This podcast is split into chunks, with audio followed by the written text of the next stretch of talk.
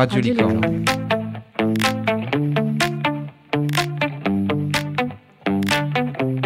Lycée de Cornouailles. Radio Licorne.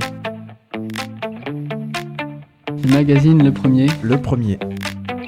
Info, Info. culture, société, Sport. interview, Interview. Le premier Le Mag, le magazine des lycéens. Radio Licorne. Sur Radio Licorne. Sur Radio Licorne. Radio Licorne. Bonjour chers auditeurs, chères auditrices et autres spectateurs et bienvenue dans le premier Le Mag, votre nouveau rendez-vous d'information et de culture.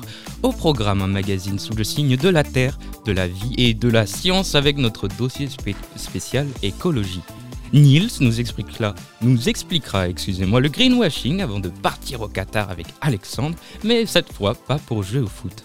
Nous continuerons à voyager avec Louis, ancien membre de Radio Licorne qui sera notre invité et envoyé spécial surprise. En deuxième partie, après une plongée avec Poséidon, nous ouvrirons notre page culture avec au menu du théâtre. Margot et Marion nous diront tout de l'adaptation théâtrale des Illusions perdues et de la musique ensuite avec Léonore et Yann pour une rétrospective Orelsan. Vous avez le menu, c'est parti. Le magazine Le Premier. Magazine des lycéens. Sur Radio Licorne. Radio Licorne. Je vous emmène d'abord à l'autre bout du monde, en Nouvelle-Zélande, avec un gouvernement qui semble bien préoccupé par les gaz, direction l'Océanie. Imaginez-vous, vous êtes dirigeant d'un pays, bon, développé et souhaitez agir pour le bien commun de l'humanité en voulant combattre ce vilain changement climatique que tout le monde redoute. Cependant, vous avez la solution miracle pour inverser la tendance et sauver notre belle espèce humaine. Mais alors, quelle est-elle cette solution? Les éoliennes? Le tri? Mais non, voyons, soyez plus imaginatifs, il faut voir loin afin de sauver cette planète. Les solutions doivent être bien plus grandioses, plus radicales pour faire tourner la balance. Il faut se tourner vers le vrai problème, nos paix. Car oui, nous rejetons des gaz à effet de serre, de même que tous les autres animaux sur notre planète par l'intermédiaire de notre arrière-train. Bien entendu, même si la seule différence entre les gens présents dans ce studio et des vaches de ferme est que nous sommes ici pour nourrir votre intellect et pas votre estomac, ce sont leurs... Merci Jean-Louis. Ce sont leurs leur paix et non les nôtres qui sont en cause. En tout cas, c'est ce que le gouvernement néo-zélandais, mené par la première ministre Jacinda Ardern, a annoncé le 10 octobre dernier. Même si cette décision commence à dater, le problème est toujours d'actualité, puisqu'elle a pour plan de taxer les rejets gastriques des vaches et des pauvres moutons des vastes contrées néo-zélandaises. Cet impôt s'inscrit dans l'objectif de faire diminuer de 10% les taux de méthane d'ici à 2030. Et si certains pensent que ce nouveau projet de loi n'est qu'une vaste fumisterie, ils seraient plutôt surpris d'entendre l'effet que les flatulences de nos amis les animaux peuvent avoir sur notre couche d'ozone. Parce que c'est vrai en plus, c'est- une vraie actualité. Ouais. C'est une vraie actualité qui a été annoncée par le gouvernement néo-zélandais comme quoi il voulait taxer les paix. Mais parce que que rejettent euh, les vaches, les moutons Mmh, mmh. et les autres animaux de ferme Eh bah du méthane. Et c'est ce méthane qui, à la base, a le même principe d'effet de serre que le CO2, puisque euh, le, gaz, le méthane, va enfermer le rayonnement lumineux du Soleil et le retenir dans l'atmosphère. Cela va former une sorte de cloche, une couche que les rayons, euh, sur lesquels les rayons du Soleil vont rebondir entre la Terre et le plafond, donc gazeux, et relâcher bien plus de chaleur que s'il n'y avait pas du tout de gaz. L'effet de serre. Exactement, c'est ça qu'on apprend euh, en SVT au lycée. Et certains diront qu'il est en quantité bien moins importante, le méthane, que le CO2, quantité bien moins importante dans l'atmosphère, mais il ne faut pas oublier que ce même méthane retient 28 fois plus de rayonnement solaire qu'une molécule de dioxyde de carbone sur une échelle de 100 ans, tout cela euh, selon la coalition pour le climat et l'air pur qui est rattachée à l'ONU. Euh, en tout, le méthane est responsable de 20% du réchauffement climatique global, ce qui lui donne la place de deuxième plus grand influent du changement climatique. Et de plus, sa concentration depuis 2018 ne fait qu'augmenter, et ce à une vitesse qui commence sérieusement à, à inquiéter les organismes d'observation comme la NOAA, c'est-à-dire la National Oceanic and Atmospheric Administration, qui vient des États-Unis et qui a alerté déjà du bon record de 2018, c'est-à-dire il y a trois ans. Non. euh, 4. Et bientôt 5. Oui, ça commence à faire loin, je commence à devenir vieux, les années passent et la concentration de méthane se multiplie. Euh, et évidemment, ce sont les fermes et les bovidés qui vont être mises en cause.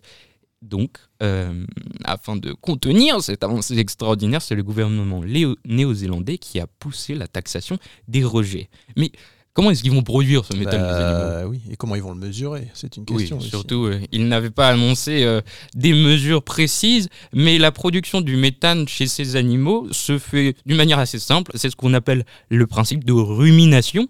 Ce sont les aliments qui vont, euh, vont fermenter dans le système digestif de l'animal et rejeter ces gaz. Et du coup, euh, lorsqu'il va ruminer, cette nourriture va euh, former des morceaux de nourriture qui vont se rejeter à travers l'héros ou à travers l'épais. Et les bovidés, avec ce méthane, vont être un des plus gros problèmes d'émission de gaz à effet de serre de la Nouvelle-Zélande. Mhm. Il faut solutionner le problème donc à la racine selon ce même gouvernement. Mais cependant, les grands perdants vont être les agriculteurs. Parce que si le gouvernement de Jacinda Ardern ne s'est pas encore prononcé sur une taxe précise avec des prix, il n'en a pas fallu moins pour que l'ensemble des syndicats paysans se mettent vent debout contre cette décision. Après, euh, d'après le président de l'Agence de défense des intérêts ruraux, Farmer Fédéré, Andrew Hogarth, a déclaré dans un communiqué que le plan du gouvernement allait arracher les tripes des petites villes néo-zélandaises. Et à 15 mois des nouvelles élections, la perte de l'électorat paysan est un pari risqué pour le gouvernement. Effectivement, ce serait ballot si les tripes étaient arrachées avant même que les vaches aient eu le temps de péter. Radio Licorne. Après le système intestinal de nos amis les animaux, un fait tout aussi intéressant, nous avons avec nous Niels. Bonjour Niels, tu nous parles d'une situation qui inquiète tout autant, le greenwashing. Tout à fait. Alors commençons tout de suite par un peu de musique.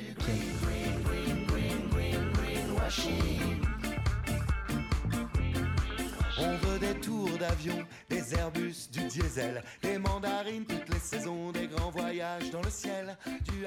Nos élèves festivaliers auront sûrement reconnu le groupe Trio qui était présent à Fouenan lors du Festidreuse en juillet dernier. Mais alors c'est quoi le greenwashing que Trio dénonce dans sa chanson?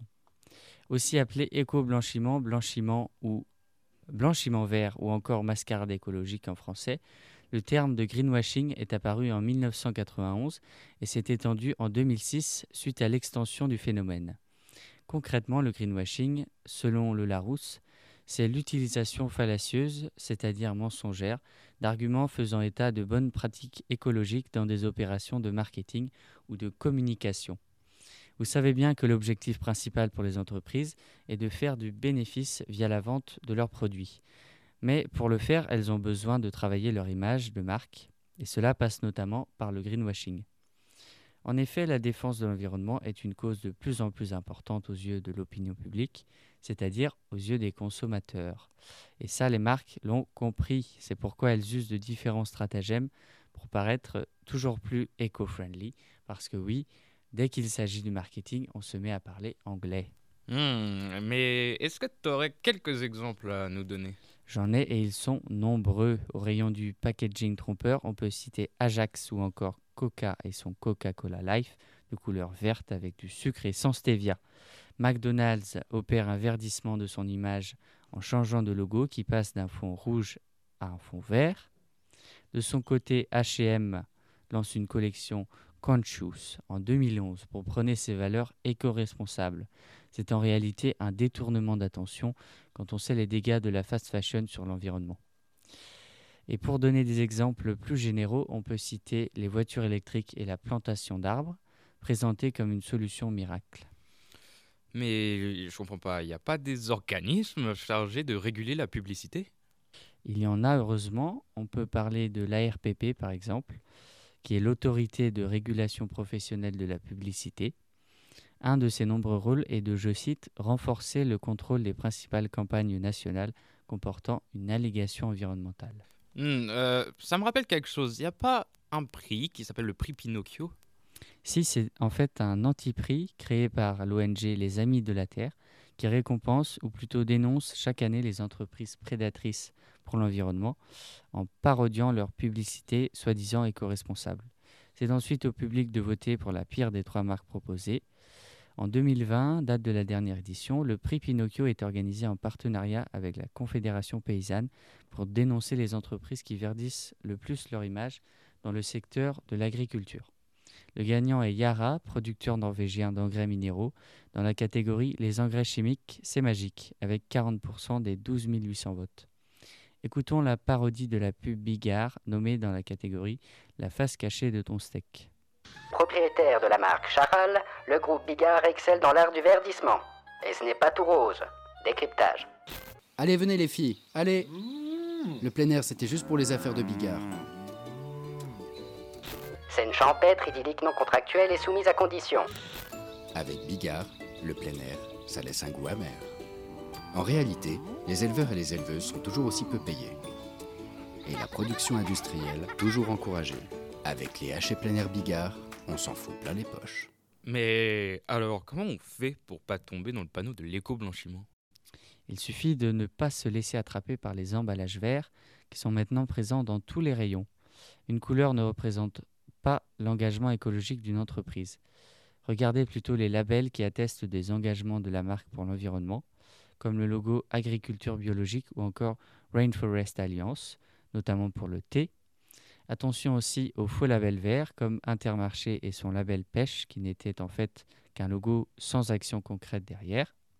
Vous pouvez aussi vous renseigner sur le passif de la marque vis-à-vis de l'environnement, prendre des décisions concrètes pour limiter son impact? Ces décisions sont-elles appliquées et transmises en action? Cela demande du temps, mais c'est nécessaire si vous voulez consommer de manière responsable. Eh bien, Nils, grâce à toi, on fera bien plus attention aux entreprises malveillantes et autres pièges écologiques lors de notre consommation. Merci beaucoup pour ta chronique. Radio Licorne. Je vous ai promis du voyage en début d'émission. Chose promise, chose due avec Jean-Louis et un rendez-vous en terre inconnue. Avec moi, mais surtout avec Louis. Bonjour Louis, est-ce que tu m'entends? Je t'entends très bien. Bonjour à tous. Alors pour ceux qui, qui ne le connaîtraient pas encore, Louis a, a travaillé à Radio Licorne et il poursuit maintenant des études en sciences politiques à Rennes. Mais aujourd'hui, il n'est pas à Rennes, il est même pas en France. Alors je vais vous proposer un petit jeu avec euh, passage prio au self pour deux personnes à la clé. Vous allez deviner en lui posant quelques questions dans quelle capitale européenne il se trouve actuellement avec nous. Alors on a en plateau avec nous euh, Margot. Bonjour, Margot. Mar- Bonjour Louis. Et on a aussi avec nous en plateau, il va s'annoncer. Yann, bonjour. Salut Yann. Donc euh, ils, ils sont deux euh, à, être, euh, à être participants, à jouer euh, pour savoir où tu te trouves. Alors première question. D'accord. On va faire l'entonnoir. Hein. Comment on va faire pour deviner? Allez-y, c'est à vous. On va pouvoir lui demander des questions? Ouais, vas-y, vas-y Margot, première question. Pour savoir où il est. Alors, est-ce que tu es dans un pays de l'Union européenne? Non. Ah. Est-ce que c'est un pays du nord de l'Europe? Oui. Ah, ok, on est au nord de l'Europe, mais pas dans l'Union européenne. Alors, une autre question. Euh, Est-ce un pays euh, francophone? Pas du tout, non. C'est pas francophone. Est-ce que c'est un pays scandinave? Ouais. C'est un pays scandinave. Ouais, c'est ça. Ah ouais. Moi, j'aurais, j'aurais pas mis ça dans cette catégorie-là, moi. Ah, tu vois, j'étais peut-être au- Ah, déjà. au tu parles bien du, du pays, du Alors, du pays, pays- où j'étudie. Hein. Non, non, du pays dans lequel tu es, là, actuellement. Ah, ac- actuellement, d'accord. Euh, bah alors je, je vais changer mes réponses du début. je suis actuel parce que c'est pas le même pays dans lequel j'étudie et celui où je suis actuellement. Évidemment. Mais alors, je vais, re- je vais reprendre toutes les questions depuis le début. Ouais. Alors du coup, c'est Union européenne. On est bien dans l'Union européenne, mais c'est pas un pays francophone et c'est pas un pays euh, nordique. Ok, c'est pas un pays scandinave. Mais c'est un pays de Non, l'Union européenne et on est, du- on est bien quand même dans l'Europe du Nord. Non, Non plus. non plus. Alors, donc on est dans l'Europe Est-on dans l'Europe du Sud Euh, on n'est pas non plus dans Europe Sud-Sud. Alors, est-ce que je peux. moi, je vais poser une question quand même. Euh, est-ce, que, est-ce que ce pays euh, aurait une frontière commune avec, euh, je sais pas, disons, euh, la Hongrie? Alors là, là, il faut que tu me laisses checker. T'as peut-être pas passé cette frontière. Alors. Il y en a peut-être pas hein, d'ailleurs. Ouais. Allez, Oui, oui, oui, il y en a une. Il y en a une. Il y en a une. Ok. Il y en a une. Une petite, mais il y en a une. Ah ouais, d'accord. Alors, quel, quel est le pays euh, dont la frontière est la plus grande avec euh, le pays qu'on cherche là, où tu es? La Croatie. Ok. Alors? C'est pas le plus grand pays européen, je vous aide vraiment pas. Ah, c'est un, ouais, une, une petite superficie? Est-ce que c'est en Slovénie? Ah ouais, on est sur une petite superficie. alors, Yann, alors, a une proposition. Est-ce que c'est en Slovénie? La Slovénie. Je suis en Slovénie. Oui, c'est ça. Ah, bravo Yann Alors, capitale, tu es dans la capitale ou pas? Ouais, c'est ça. Alors, capitale de la Je sais pas si vous Slovénie. connaissez. Est-ce qu'il y en a, même dans le public, là, capitale de la Slovénie? Ouais, il y en a qui trichent. Ljubljana, propose Marion. C'est ça. Est-ce que Marion ça, peut orthographier. Ljubljana? Bon courage. L-J-U-B-J-A-N-A. Il manque un. B-L-J-A-N-A. Il manque un. Il manque un L, c'est ça? Ouais, c'est BLJ, ouais, au milieu. Ouais, bravo, bra- bravo, tout le monde, belle participation. Ouais. Et donc un passage prié au self quand même pour Yann qui a trouvé, qui a trouvé le pays. Et puis euh, un pour Marion qui a trouvé la capitale quand même qui était, qui, était pas évidente. Alors euh, tu résides, c'est vrai, tu résides pas euh, en, Slovénie, c'est là où tu es actuellement. Raconte-nous un petit peu le, pourquoi tu es, comment tu es arrivé à Ljubljana, dans quel contexte? Et ben en fait, donc comme tu l'as dit, je suis en études à l'étranger cette année, et donc j'avais mon mois de janvier de libre. Et donc c'était soit je restais chez mes parents au mois de janvier parce que je suis rentré pour les fêtes de Noël, Ouais. ou euh, je partais en voyage. Et euh, alors j'ai une j'ai une amie qui a gagné avec la Commission européenne un pass Interrail. Un Donc pass elle avait sept trajets de Interrail. ouais. C'est proposé par la Commission européenne. Ok. Et, euh, et donc, elle a gagné ça. Elle a sept trajets de train dans le mois. D'accord. Et donc, elle voulait l'utiliser au mois de janvier. Elle m'a dit, bah, est-ce que tu veux venir avec moi? J'ai fait, bah, bien sûr. Donc, moi, j'ai dû payer le pass. C'était 250 euros. Et euh, donc, on a organisé tout ça. On a commencé début janvier. On est parti de Rome. On a remonté toute l'Italie. On a fait euh, Florence, Bologne, Milan, Venise. Ah ouais. Et nous voilà à Ljubljana actuellement. D'accord, ok. Dé- dé- déjà un, un beau voyage euh, en, en Italie. Et donc vous allez remonter. c'est quoi la prochaine étape après la Slovénie? Alors, demain matin, on part pour Zagreb, en Croatie. D'accord. Et après, on va, on va remonter un peu en Europe centrale euh, avec Budapest, Bratislava et on finit sur Vienne. Ouais, génial. Alors tu résides depuis plusieurs mois en, en Norvège, hein, avec euh, grâce au programme euh, Ouais, européen Erasmus. Euh, Est-ce que tu peux nous raconter euh, comment tu as atterri au pays du Père Noël? Alors, donc je suis à Sciences Po et ma troisième année est obligatoirement à l'étranger en fait. C'est obligatoire dans le, dans le cursus. Ouais. Et euh, donc on a un an obligatoirement à passer à l'étranger.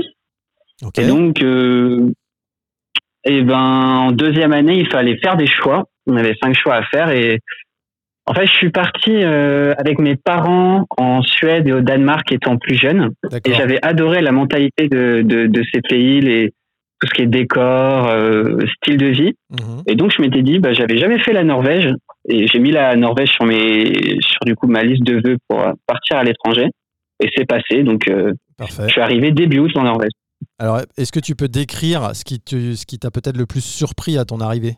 Déjà, c'est hyper grand comme pays en termes de superficie, mais euh, il y a que 5 millions d'habitants, donc c'est surtout. euh, alors, je- pourtant, je suis dans la capitale, hein, mais c'est euh, c'est l'espace, euh, les, les, les paysages. euh, Il y a énormément d'espace. Et puis, ce qu'on peut rajouter aussi, c'est qu'ils sont hyper polis, hyper respectueux, ce qui peut changer de certaines capitales où les gens sont très pressés. Ou, euh, tout ça, là, c'est vraiment, euh, c'est- vraiment très, c'est très calme. Les gens sont très posés. euh, ça, ça change de. bah, par exemple, là, on était en Italie, c'est complètement différent, et même de la France. Ouais, ouais, je crois qu'il y a une, une philosophie éducative euh, un, peu, un peu différente de la philosophie latine que, que nous, on peut observer dans, dans les pays, euh, que ce soit la France, l'Espagne ou, l'Italie. Alors, après plusieurs semaines euh, passées en Norvège, est-ce qu'il y a, il y a un endroit plus remarquable qu'un autre que tu, aurais, que tu aurais visité, par exemple, à nous conseiller, peut-être, pour ceux qui iront un jour en Norvège? Ah, bah, à vous conseiller, alors là, c'est quelque chose que je veux faire, que je n'ai pas encore fait, mais c'est la Laponie. Je suis en train de me préparer un voyage, donc je mets cette réponse de côté. Mais par contre, alors voilà, je suis à Oslo, mais si vous traversez euh, toute la Norvège pour aller de la, sur la côte ouest, vous avez Bergen, c'est la deuxième plus grande ville de Norvège, et il y a un train qui fait Oslo-Bergen, où on passe vraiment par les montagnes, la neige, les fjords, et on arrive sur Bergen, qui est une ville portuaire qui est incroyable aussi. Donc euh, ce serait un, un peu le, voilà, le, le petit conseil si vous allez en Norvège. Après, vraiment, c'est un pays qui regorge de, de paysages splendides, de villes splendides, donc euh, c'est difficile de, de, Ouais, de donc donner Bergen, vraiment Bergen, un endroit. non, mais, mais je t'ai demandé une destination, c'est parfait. Bergen, euh, on, y, on ira Ouais. à Bergen. Ok. Alors, tu, sais- tu sais, euh, dernière question, là, je vais, je vais faire appel à peut-être à, à quelques, quelques aspects de, de tes études en sciences politiques.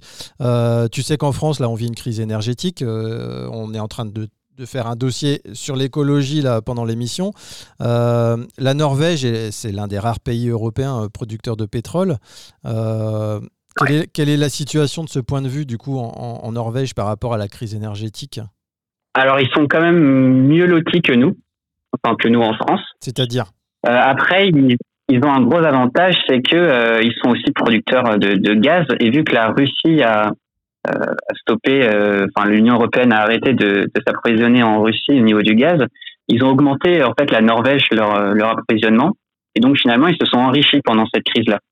Ah oui. Donc c'est un des seuls pays qui finalement euh, tire un peu euh, profit de, de la guerre. Mhm. Après, les, les prix de l'électricité ont quand même augmenté. Mhm. Et euh, là, c'est le premier, premier hiver où il commence à avoir des restrictions sur l'éclairage euh, public. Euh, c'est vraiment euh, incroyable parce que il fait déjà il fait nuit à 15 heures à Oslo, donc tout est tout le temps allumé. Ouais. Et c'est impressionnant que les, les quand j'étais en octobre-novembre, les gens quittent leur bureau et n'éteignent pas les lumières. Les lumières sont tout le temps allumées. C'est différent. Et en fait, ils ont besoin de cette lumière, mais du coup, nous, on se demandait au niveau électricité comment comment ils géraient ça. Et là, vu que les prix ont augmenté, ils commencent à, à, voilà un peu plus éteindre. On voit les éclairages, euh, par exemple sur ma fac, c'était tout le temps allumé.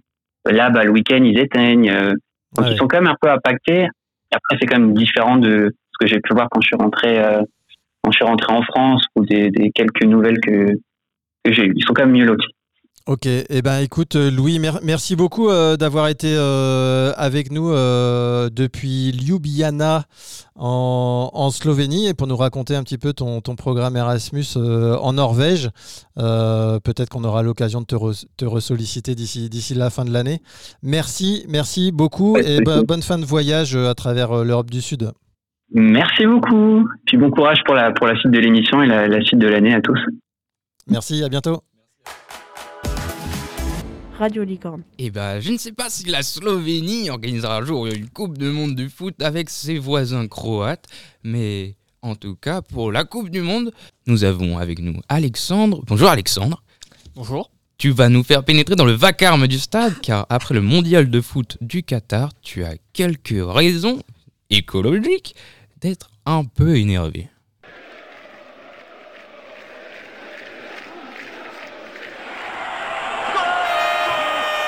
Ah, la Coupe du Monde. Tous les 4 ans, c'est ce formidable tournoi de football qui rassemble les fans et soulève les foules.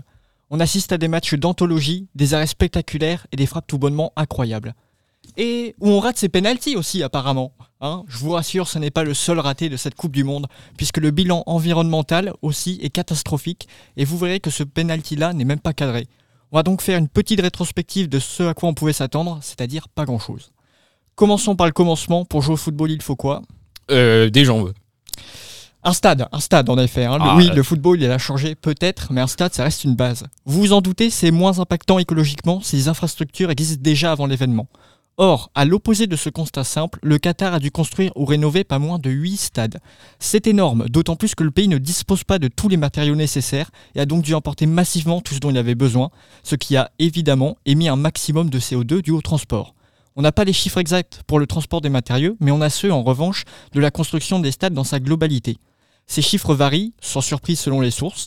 Courrier international indique que 800 000 tonnes de gaz auraient été relâchées, ce qui correspond à 80 000 fois euh, le tour du monde en voiture. Vous imaginez le prix en carburant.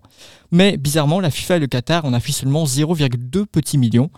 Euh, c'est beau, mais c'est sûrement pas vrai malheureusement. Est-ce que vous voulez tenter de deviner les chiffres donnés par l'ONG Carbon Market Watch, chiffres sûrement plus fiables Oh, bah, ça doit dépasser le million.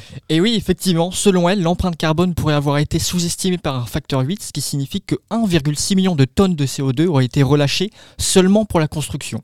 Vous calculerez combien ça fait de pets de vache.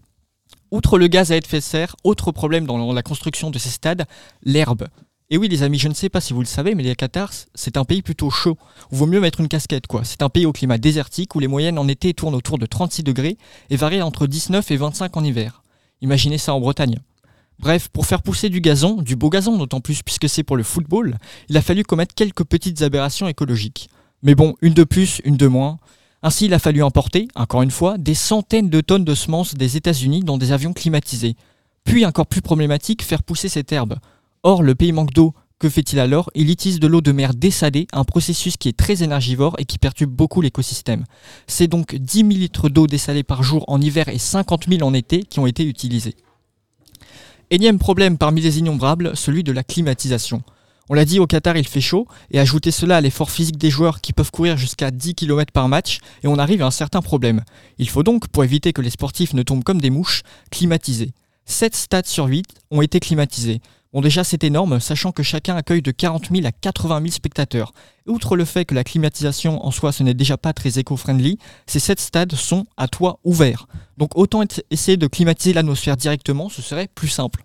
Mais le comble, c'est que pendant la compétition, les spectateurs et joueurs se sont plaints du froid. Ce qui prouve donc que la clim tournait à plein régime, contrairement aux allégations des autorités qataries. Dernier problème enfin, si vous n'êtes pas convaincu par la catastrophe écologique qu'est cette Coupe du Monde, c'est le transport. En effet, le, Qatar ne dispose pas assez d'infrastructures pour loger tous les supporters. C'est un petit pays comptant 2,8 millions d'habitants et qui a accueilli, qui a accueilli pardon, près de 1,2 million de personnes. Ces derniers ont donc dû dormir dans les pays voisins, ce qui a entraîné combien de vols selon vous? Oh là, euh, par jour ou? Par jour. Oh, 10 160 vols aller-retour par jour. Et en effet, à la fin de la Coupe du Monde, qui a duré un mois, je vous le rappelle, on a enregistré 168 vols quotidiens. C'est énorme C'est absolument énorme. Et donc, au final, ça fait combien tout ça? S'il est encore trop tôt pour tirer un bilan, un bilan fiable, pardon, on peut d'ores et déjà balayer les chiffres avancés par la FIFA avant la compétition, qui étaient de 3,6 millions de tonnes de CO2, ce qui est déjà une augmentation de 70% par rapport à la Coupe du Monde de Russie en 2018. On préférera donc se baser sur les chiffres de l'ONG Greenly, par exemple, qui annonce rien moins que le double des chiffres du comité d'organisation, soit entre 6 et 7 millions de tonnes de CO2, ou ceux de l'ONG Carbon Market Watch, plus raisonnable, de 5 millions de tonnes, ce qui représente 5% des émissions annuelles de l'EMIRA. Je passe évidemment sur la soi-disant compensation carbone. Euh, voilà, le, Qatar s'est engagé à investir dans des projets verts, mais bon, euh, ça ne sert à rien d'essayer de gonfler un ballon quand on le perce de toutes parts. Et donc, pour conclure, j'aimerais tout de même finir sur une petite note positive. En effet, l'appel au boycott, c'est faire sentir en France si on peut être... Ah non, pardon, TF1 a battu des records d'audience pour cette Coupe du Monde. Euh, bon, bon, au moins, notre président s'est montré exemplaire et a, il a utilisé son jet privé pour se rendre au Qatar deux fois. Non, mais au moins, la communauté internationale a pris conscience de l'impact de ces grands événements et se montrera plus responsable. Comment ça, les Jeux asiatiques d'hiver sont organisés en, en Arabie Saoudite? Euh, On dit bien que l'erreur est humaine, non? Radio Licorne. Ça commence à faire beaucoup d'erreurs. Merci beaucoup Alexandre pour ta chronique. Mais avant d'attaquer l'actualité culturelle et en guise de transition, arrêtons quelques instants pour reprendre notre respiration. Je vous invite à enfiler votre combinaison de plongée puisque c'est au fond des océans que nous nous rendons pour rencontrer Poséidon. C'est la chronique des potins de l'Olympe avec Margot et Luane. Alors, dans la mythologie grecque, on compte un grand nombre de divinités relatives aux mers et océans. Parmi elles, Triton, messager des océans, ou encore Thétis, ancienne déesse suprême de l'eau. Mais dites-moi Léo, que serait cette chronique si l'on n'évoquait pas au moins une fois le célèbre Poséidon? Vous vous entendez donc, chers auditeurs, c'est de ce célèbre dieu des mers et des tempêtes dont nous allons parler aujourd'hui. Alors, sans plus tarder, plongeons dans le vif du sujet. Nous le savons tous, Poséidon est connu pour être le dieu de la mer, des océans et des rivières. Mais a-t-il d'autres fonctions? Eh bien oui, tout d'abord il est l'un des douze dieux de l'Olympe, et reste aujourd'hui l'un des plus connus d'entre eux. Mais il n'est pas seulement dieu des mers et océans, il est aussi dieu des tremblements de terre, l'ébranleur du sol, pour citer Homère, mais aussi le dieu des sources et même des chevaux. Enfin, il semble qu'avant d'avoir été le dieu que l'on connaît tous, Poséidon était un dieu chtonien lié au monde souterrain, porteur de la mort et responsable des catastrophes naturelles comme les tremblements de terre ou les inondations. Mais aussi du retour des eaux fécondantes au printemps. Il serait donc porteur de vie comme de mort. Eh bien, ça fait beaucoup de responsabilités. Mais dites-moi, Luan, parvient-il quand même à entretenir des relations avec les autres divinités? Bien sûr, c'est un dieu très populaire. Il a une très grande famille avec Chronos comme père et Rhea comme mère. C'est aussi le frère de Zeus et d'Hadès qu'on ne présente plus. Amphitrite est sa femme légitime, mais avec des lésions secondaires, il a eu de nombreux enfants, comme Thésée, le cheval Pégase, ou encore Polyphème, le cyclope, qui sera d'ailleurs à l'origine du conflit entre Ulysse et Poséidon. Mais ça, ce sera l'objet d'une prochaine chronique. En effet, mais revenons au sujet. Différentes hypothèses entourent sa naissance, dont celle qui fait de lui l'aîné de son frère Zeus. Le dieu de la foudre l'aurait libéré, lui et sa fratrie, en tuant leur père Chronos. Bien entendu, comme tous, les, autres grands dieux grecs, on lui voue en Grèce antique un culte important. Il a des temples qui lui sont voués, comme celui du Cap Sounion. Il possède aussi des jeux en son honneur, les jeux isthmiques, célébrés tous les deux ans. Mais avant tout, c'est un dieu que l'on implore avant une traversée en mer pour s'assurer une bonne navigation.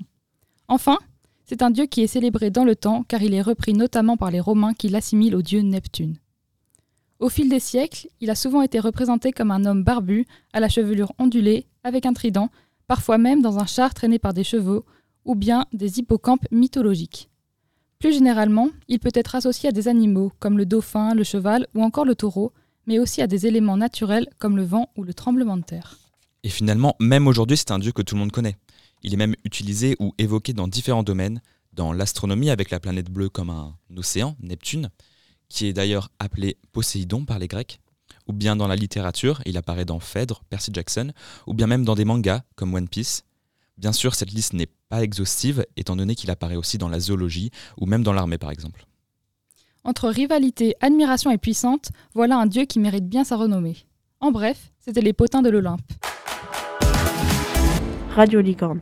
Merci beaucoup Margot et Luan pour votre chronique et nous n'oublierons pas de prier Poséidon pour le succès de notre émission. Mais c'est l'heure maintenant d'ouvrir notre page culture. Bonjour Marion et rebonjour Margot. Euh, vous êtes ici pour nous parler de l'adaptation théâtrale d'Illusions perdues que vous êtes allé voir il y a maintenant deux ou trois mois. Et il s'agit d'une célèbre donc histoire de Balzac, Illusions perdues, le roman qu'il a publié. Mais j'en ai déjà dit trop, puisque Margot, je vous laisse la parole. Alors oui, rebonjour Léo. Le mercredi 12 octobre 2022, un spectacle inédit prenait place sur la scène du théâtre de Cornouailles à Quimper. Et oui, Pauline Bale offrait en effet aux Quimpérois et Quimpéroises l'occasion d'assister à son adaptation du célèbre roman d'Honoré de Balzac, Illusions perdues. Lucien Chardon de Rubempré, jeune homme aux ambitions illusoires, part pour la capitale. Il y découvre la vraie vie de poète, la précarité, mais aussi le jugement de la société bourgeoise. Entre déception professionnelle et histoire d'amour tragique, Lucien devra faire face à ses désillusions. Publié à l'origine entre 1837 et 1843, le roman est ici remanié. La jeune metteuse en scène est comédienne et comédienne, pardon, joue sur la modernité et l'originalité. Grâce à son travail et à celui de la compagnie À tire d'elle, le roman est revisité, mettant en lumière majoritairement sa deuxième partie. Mais son parti pris a-t-il plu au public quimpérois Alors nous avons posé la question à plusieurs personnes qui se sont rendues au théâtre de Cornouailles ce mercredi 12 octobre et la réponse était unanime. Oui, oui, oui. Ouais, je trouvais ça super. Oui, c'était très bien. Oui, c'était bien. Oui, beaucoup. Le dispositif scénographique euh, qui a été mis en place se compose, euh, lui, d'un plateau carré qui est entouré du public et euh, qui vise à l'originalité. La scène est alors perçue comme une arène, ce qui donne un rapport de proximité et d'immédiateté entre les acteurs et le public. Madame Palaric, professeure de français et de théâtre au lycée de Cornouailles, nous a livré son avis sur cette disposition scénographique. Cette dernière, a adoré être sur scène. En effet, il est particulièrement plaisant d'être à proximité des acteurs. On peut alors observer le- leur corps de près, ce qui est leur outil de travail. C'est une vraie expérience où on a l'impression de regarder le spectacle à travers une loupe. Nous avons aussi interrogé Madame Lebert, professeure de latin, qui, elle, décrit la pièce comme virevoltante. Habituée au travail de cette réalisatrice, elle a donc apprécié euh, l'effectif minime de- des acteurs. Madame Le, Madame pardon, professeure de français et de grec, trouve que c'est une très bonne adaptation du roman de nos jours. Pauline Bale a su où et quoi couper, en prenant appui sur les dialogues. Le récit progresse grâce aux déclarations, aux confidences, mais aussi aux disputes. Des intermèdes marquants viennent rompre la linéarité du récit et soulignent les passages clés. On y retrouve une danse ribale, la course folle de Coralie ou encore la scène d'humiliation de cette dernière en robe rouge. Ainsi, un certain rythme s'instaure, ne laissant pas de place au temps mort. Eh bien, c'est avec donc rythme, modernité et simplicité que Pauline Bale nous propose une vraie ode à la littérature et à la jeunesse. Radio Licorne. Merci à vous Marion et Margot pour cette chronique. Je fais partie des chanceux qui ont pu voir ce spectacle et je partage tout à fait votre avis. Maintenant, il est temps de quitter les arts de la scène et du corps pour nous diriger vers ceux de la musique et de la voix. Bonjour Léonore et bonjour Yann. Bonjour. Bonjour. C'est à l'occasion de la sortie de la saison 2 de la série documentaire d'Orelsan Montre jamais ça à personne que vous nous proposez une véritable rétrospective sur Orelsan, une présentation de l'artiste et de sa carrière. Mais alors, Léonore, c'est qui Orelsan? Alors Orelsan, c'est en réalité Aurélien Cotentin, qui naît près de Caen en 1982 d'un père directeur de collège et d'une mère institutrice. C'est donc dans un environnement que beaucoup de gens connaissent ici, je pense, qu'Orelsan grandit. À l'époque, les enfants ne parlent que de rap. Aurélien se lance alors dans ce nouveau style de musique qui fait surface. Qu'est-ce que tu peux nous dire euh, de sa carrière? Alors c'est en 2000, il forme un groupe nommé Casseur Flotteur avec son meilleur ami que l'on connaît tous sous le nom de Gringe. C'est ainsi qu'il se lance dans un parcours qui va le mener à Bercy, mais à l'époque, je doute que les deux amis qui écrivent dans un petit canapé d'un studio bien miteux ne le savent. C'est en 2017 qu'Orelsan accède au succès international avec son album La fête est finie, qui comporte 14 chansons et 5 feats, dont un avec Stromae et un avec Necfeu, nommé Zone. Cet album est certifié disque d'or en 3 jours seulement et disque de diamant un mois après sa sortie. Disque de diamant seulement un mois après Ça a dû faire un tabac. Comment est-ce qu'il a pu annoncer une telle sortie? En fait, il l'a annoncé euh, lors du clip de Basic qui a fait un énorme carton en 2017. Petit fun fact. Le clip a été réalisé en Ukraine en plan séquence, ce qui a été super dur à tourner comme l'a dit le rappeur dans une interview pour le Telegram. Et comment est-ce que tu décrirais cet album? Une journaliste de Marianne a, je trouve, très bien résumé l'œuvre en, je cite, euh, disant que le rappeur, autrefois comparé à Eminem, est de loin le plus sarcastique et le plus piquant de sa génération. Alors pour le coup, je ne sais pas si on peut le mettre au même stade qu'Eminem en termes de réputation, mais c'est vrai que ce qui fait l'authenticité d'Orelsan, c'est bien son sarcasme et son autodérision. Et je pense que dans La fête est finie, on peut le remarquer d'autant plus. Même s'il est bien caché dans certains morceaux, il est toujours présent dans son écriture et ce depuis le début. La critique décalée de la société nous est offerte aussi par le rappeur, ce qui nous permet de vraiment réfléchir à l'environnement dans lequel nous vivons, et surtout dans sa chanson Tout va bien ou encore Note pour trop tard. Mais cette critique se construit d'album en album et atteint son prime dans le nouveau qui est sorti en 2021, Civilisation, et je pense plus précisément à Manifestation, où il critique ouvertement la société française et son gouvernement politique. Bon, tout ça pour vous dire qu'Orelsan, c'est un mec qui a vraiment compris la vie, je pense, et ça peut paraître un peu bateau ce genre de phrase, mais allez écouter, et je pense qu'il vous donnera matière à réfléchir. Radio Licorne. Je vous laisse maintenant avec Yann qui va analyser un peu plus euh, profondément son, ses textes. Alors, euh, La fête est finie, c'est un des meilleurs albums de rap français et de variété. Je vous explique. Excepté quatre morceaux très rappés, l'album il est très hybride. C'est un peu comme euh, du Lompal. Les prods sont très pop, mais ça n'empêche pas l'album de devenir un classique du rap français. Mais de quoi est-ce qu'il parle Orelsan sur cet album? De la mélancolie et de la notoriété. Ce sont les deux thèmes phares de l'album. Le ton est sombre et confronte la jeunesse d'Orelsan à sa notoriété nouvelle. Une vraie maturité se dégage. Orelsan pose un nouveau regard sur la nostalgie et sur le monde. Il y a beaucoup de collaborations, très réussies sur cet album. Maître Gims et Damso, Stromae et Nekfeu. On dirait euh, un casting d'un film, film de Tarantino. Le feat avec euh, Stromae ne plairait pas à tout le monde. Il est un peu spécial. San, c'est le premier morceau de l'album. Il fait transition avec l'album précédent, Le chant des sirènes. Mon esprit s'égare dans la pénombre. Je pensais me lever un matin, être un homme. Sûr que la vie que j'ai choisie est la bonne, fiable. Avoir construit quelque chose de stable. Je suis qu'un sale gosse sur un château de sable. Marre de faire des grands sacrifices pour des petites gloires. Sans même savoir savourer la victoire. Mes nuits sont blanches, mes idées noires. C'est comme chaque fois que j'ai arrêté de boire et que les journées sont plus des gueules de bois. Dans ce titre, Orelsan est calme et honnête. Il met clairement en avant la sagesse à laquelle il aspire et ce qui le distingue de la foule de la jeunesse. Un artiste qui est dans un- l'artiste qu'il était dans Étoile invisible, l'intro de Perdu d'avance. La prod est mélancolique avec des instruments minimistes, des samples de piano et de background.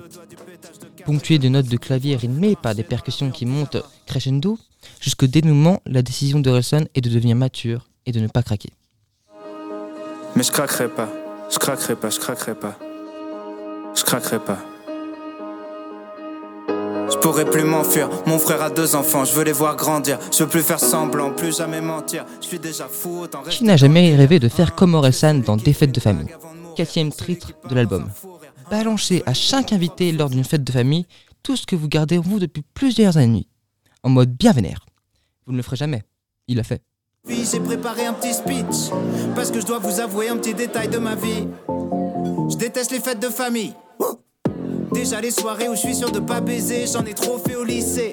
J'ai déjà envisagé des cousines, quitte à risquer le triso. Mais quand je vois la gueule de Delphine, qui sert à rien à part se plaindre, je comprends pourquoi son mec pourrait préfère danser avec le chien. Si j'ai plus de 30 ans et je suis toujours assis à la table des enfants, c'est pour leur dire de se méfier de Christian. Le troisième titre de l'album porte bien son nom. Il est simple et basique. Simple, les hommes politiques doivent mentir, sinon tu voterais pas pour eux. Basique, si tu dis souvent que t'as pas de problème avec l'alcool, c'est que t'en as un. Simple, faut pas faire un enfant avec les personnes que tu connais pas bien. Basique, les mecs du FN ont la même tête que les méchants dans les films. Simple, entre avoir des principes et être un sale con, la ligne est très fine. Basique, Hugo Boss habillé des nazis, le style a son importance. Simple, les dauphins sont des violeurs. Ouais, méfie-toi des apparences. Basique, basique, simple. Orelsan et Scred ont fait simple pour revenir aux bases. Parce qu'on est trop con. Ici, Orelsan nous rappelle les choses simples qu'on a tendance à oublier. Comme le légendaire Les dauphins sont des violeurs, méfie-toi des apparences. Pour nous dire de nous méfier des gens trop sympas, trop gentils, comme le sont les dauphins. Après 110 ans sans sortir de nouveaux solos, le succès de Basic fut immédiat. Orelsan, c'est James Bond qui sort de la retraite pour stopper, un nouveau méchant. Le titre est accompagné d'un clip magistral en plan séquence, filmé à l'aide de drone réalisé à Kiev sur un pont en construction. Mais que penser de la réédition de l'album? Je le vois comme une très bonne glace à la vanille sur laquelle on a rajouté une chantilly un peu bizarre, une cerise pas très fraîche. Des feats oubliables, un remix de Tout va bien chiant à mourir, un morceau trouve grâce à mes oreilles, c'est euh, Rêve bizarre avec Damso. Pas la tête avec trop de mots, ceux qui te stream sont des robots. Mon seul adversaire c'est le chrono. Qui m'aimera encore, qui m'aimera encore, qui m'aimera encore à l'hosto. Je suis mort, éteigne la GoPro. Noir, San, Dums, hey, hey. Ce soir je me mets, Mina. Pourquoi je me fais si mal J'ai fait des rêves bizarres. Où tu changeais de visage? C'est pas que des belles histoires. Je passe plus devant les miroirs. J'ai fait des rêves bizarres. Des trucs qui s'expliquent pas. c'est qu'une mise en abîme? Mais du coup, en conclusion, Yann Avec La Fête qui est finie, euh, Orelsan démontre qu'on peut faire du rap français en mélangeant de la pop. Cela euh, ne se fait pas sans défaut. hein. Peut être qu'il- un peu trop de feat, un peu trop de pop, et parfois les textes qui enfoncent un peu trop les portes ouvertes. Ce sera le même problème après dans Civilisation. Mais malgré ça, cela reste un très grand classique. Radio Licorne. Merci beaucoup pour votre chronique musicale. À vous deux. Et c'est comme ça que l'on va terminer l'émission sur cette jolie note de musique. J'espère que vous avez passé un bon moment en notre compagnie. Je vous souhaite une bonne journée ou bonne soirée. Et je vous dis à la prochaine pour une nouvelle émission. Le magazine Le Premier. Le magazine des lycéens. Sur Radio Licorne. Radio Licorne.